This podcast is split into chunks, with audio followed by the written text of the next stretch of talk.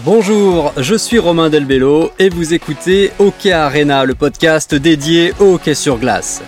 Interview, actu, débat, il y a toujours quelque chose à raconter avec passion sur ce sport spectaculaire. C'est parti, ouverture des portes de l'arena. C'est assez fascinant de voir avec quelle régularité le hockey sort une pépite, un joueur hors du commun qui marque son époque.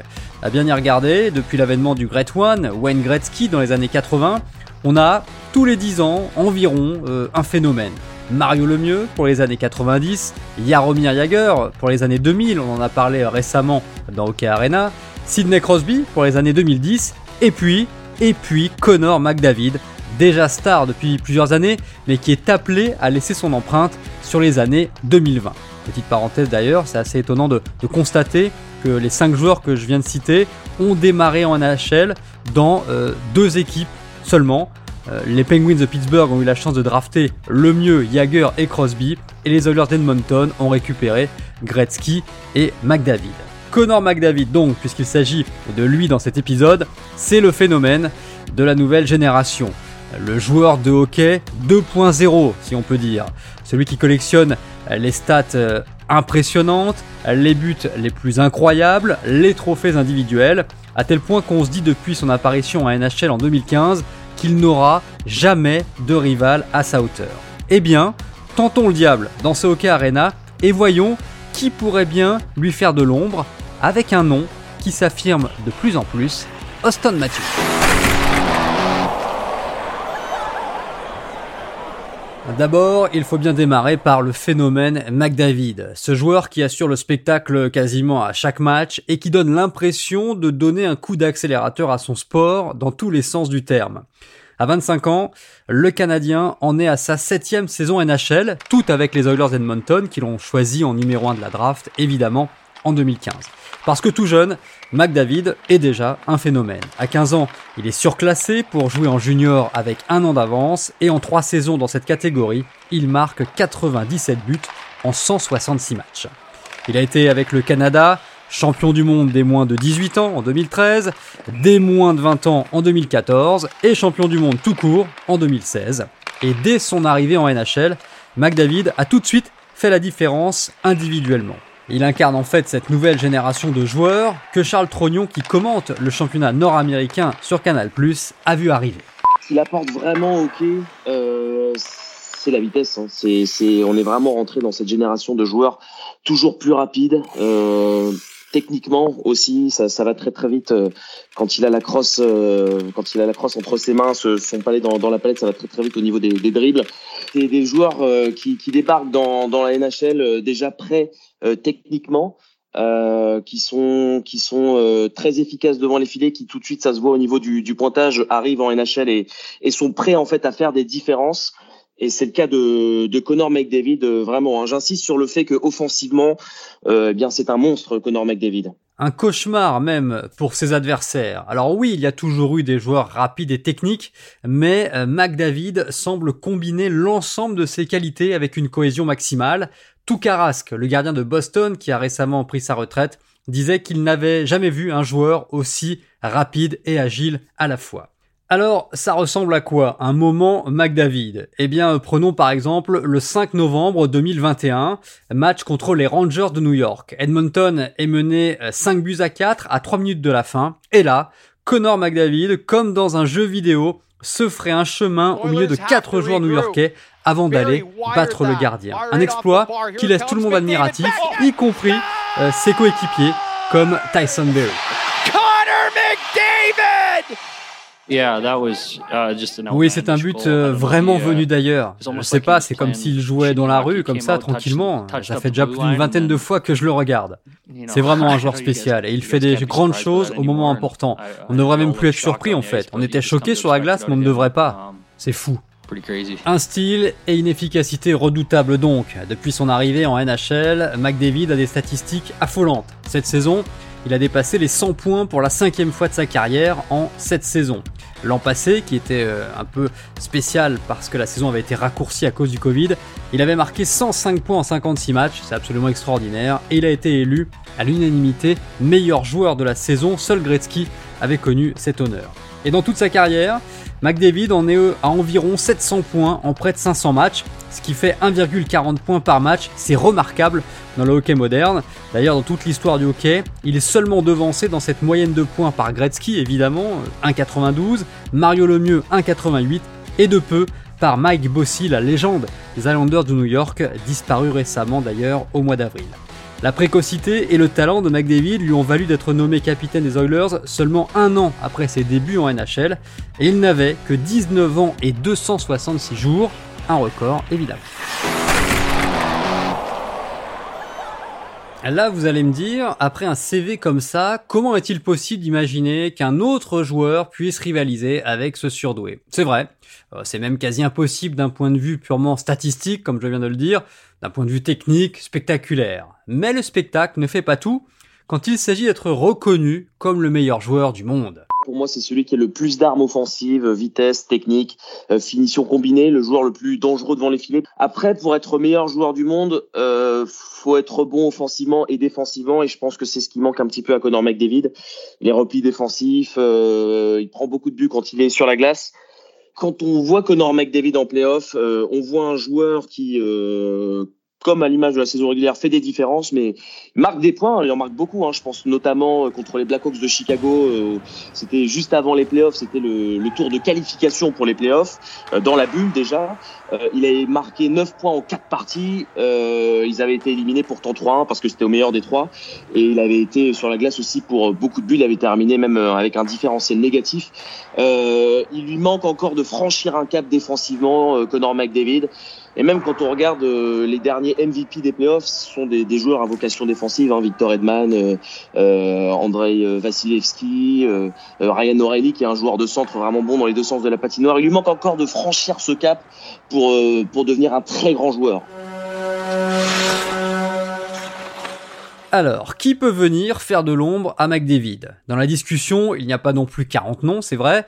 Je vais même être honnête, j'en ai retenu deux. D'abord, celui auquel on pense depuis plusieurs années, l'attaquant de l'Avalanche du Colorado, Nathan McKinnon. Lui aussi, c'est un joueur drafté en première position en 2013 qui a des caractéristiques de jeu communes avec McDavid.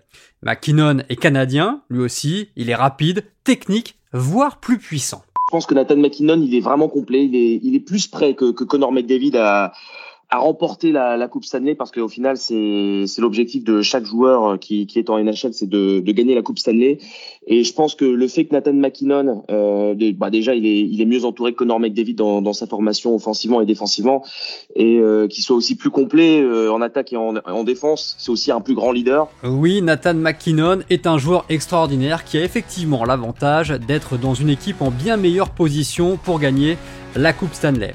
En termes de statistiques pures, ces chiffres sont pourtant moins impressionnants que ceux de McDavid. Il tourne à 1 point par match en moyenne depuis le début de sa carrière, mais il a clairement accéléré le rythme depuis 5 ans avec des saisons proches des 100 points. Un adversaire à suivre donc. Mais, individuellement, celui qui semble contester le plus la supériorité, la domination de McDavid, ça n'est pas un Canadien.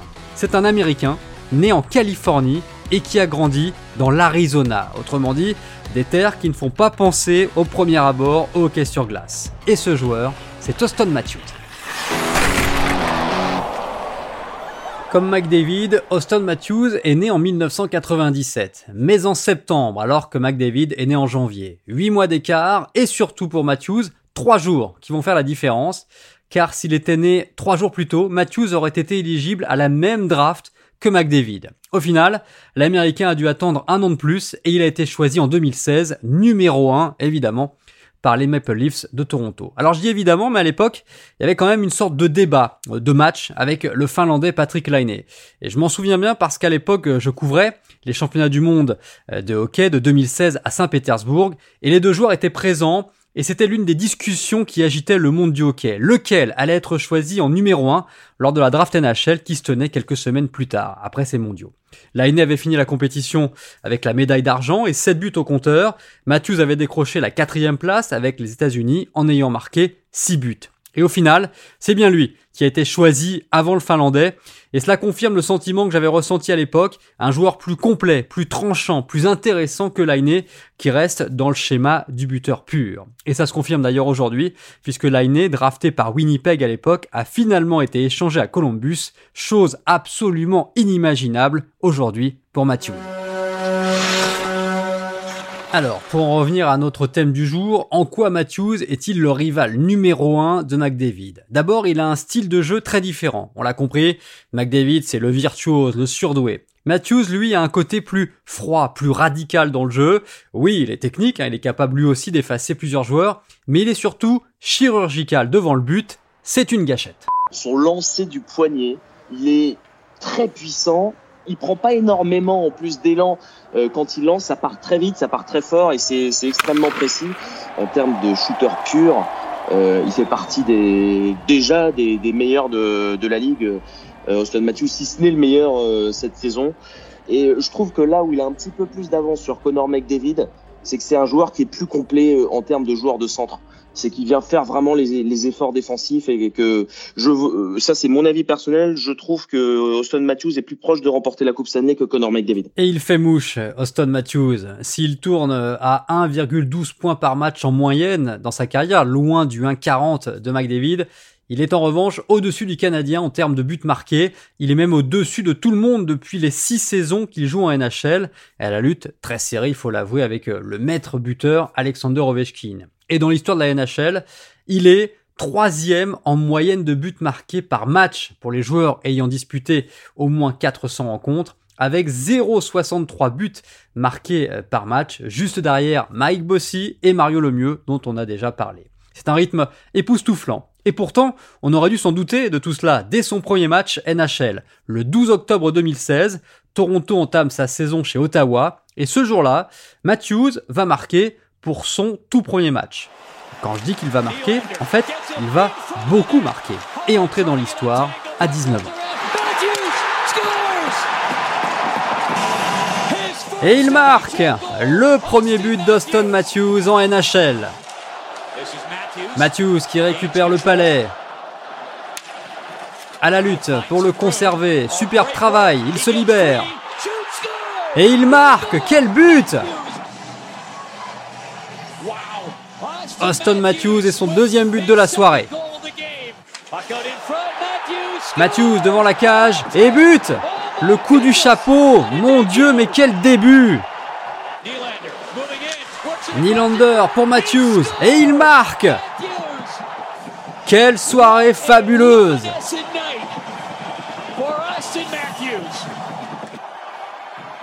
Vous voyez le premier joueur de l'histoire à marquer 4 buts pour son premier match en NHL. Quelle soirée pour lui, quelle soirée pour ses parents. Incroyable. Un quadruplé, tout simplement, pour marquer tout de suite les esprits et une première saison avec 40 buts au compteur et le titre de meilleur rookie de l'année. Même McDavid ne l'a pas fait, ça, mais pour une raison simple, le Canadien s'est fracturé la clavicule lors de sa première année et il a manqué près de la moitié de la saison. Depuis, Austin Matthews continue d'empiler les buts. Cette année, il se rapproche des 60 buts en une saison et peut-être que lorsque vous écouterez cet épisode, il aura atteint cette fameuse barre que plus personne n'a franchie depuis 10 ans maintenant. Au-delà de la différence de style dans le jeu, McDavid et Matthews, c'est aussi une différence de personnage. On l'a dit, euh, c'est McDavid le Canadien qui a grandi d'ailleurs comme fan absolu de Toronto, hein, clin d'œil de l'histoire puisque c'est le club de son rival actuel. Face à Matthews, l'Américain, né d'une maman d'origine mexicaine et qui a découvert le hockey en Arizona grâce à la franchise des Coyotes qu'il allait voir jouer tout jeune et il s'est découvert une passion pour ce sport dans le désert. McDavid, c'est aussi une personnalité assez discrète, on pourrait presque dire, parfois qui manque de charisme, face à un Matthews plus extravagant, des tatouages, des boucles d'oreilles, une moustache vintage, euh, assez originale, et un caractère déjà bien affirmé. Il faut dire qu'à 18 ans, euh, l'année avant de se faire drafter, Matthews a choisi d'aller jouer avec les professionnels en Europe, dans le club suisse des Lions de Zurich, une expérience humaine et sportive qui vous donne une certaine maturité on a de quoi stimuler une rivalité entre les deux, un peu comme Crosby Ovechkin, hein, on en a parlé dans Hockey Arena, euh, on su le faire quasiment euh, dès leur début. Et pourtant, il n'y a pas encore d'antagonisme entre McDavid et Matthews. La faute peut-être au fait qu'ils ne jouent pas dans la même conférence et qu'ils ne croisent le fer directement que deux fois euh, par an, sans possibilité de se retrouver en playoff, sauf éventuellement en finale de Coupe Stanley, ce qui permettrait un duel exceptionnel. Mais McDavid et Matthews ont aussi des points communs. Tous les deux évoluent dans des équipes canadiennes qui ont du mal à renouer avec leur glorieux passé. 5 Coupes Stanley pour Edmonton, mais la dernière il y a plus de 30 ans et 13 Coupes Stanley pour Toronto, la dernière en 1967, une éternité. Au final, ce qu'on va retenir d'une carrière, eh bien, ce sont les, prestations en playoff euh, avant tout, le nombre de titres. Et euh, donc, on va sur deux joueurs en, gros qui n'ont pas encore montré toute l'étendue de leur talent euh, en playoff. Euh, il n'a jamais passé un tour de playoff. C'est arrivé une fois pour Connor McDavid. Euh, qui a participé deux fois euh, au playoff dans sa carrière. Donc euh, c'est vraiment ce qui manque à ces joueurs pour l'instant, qui sont encore jeunes, qui ont beaucoup perdu dans, dans leur carrière, de, de commencer à gagner. Vous l'avez compris, ce qui fera office probablement de juge de paix dans ce débat sur le meilleur joueur de la nouvelle génération, ce sera la conquête de la Coupe Stanley et la manière de la conquérir. Est-il même pensable que McDavid et Matthews terminent leur carrière sans le titre suprême? Cela paraîtra incroyable, mais c'est pas impossible. Ce sera en tout cas dommage quand on resterait sur un sentiment mitigé, presque du gâchis. Heureusement, il reste encore de nombreuses années de carrière à ces deux stars, à ces faiseurs de spectacles, pour dépasser le stade des promesses. Voilà pour cet épisode de Hockey Arena. N'oubliez pas que vous pouvez piocher dans les épisodes précédents sur les plateformes habituelles de podcast.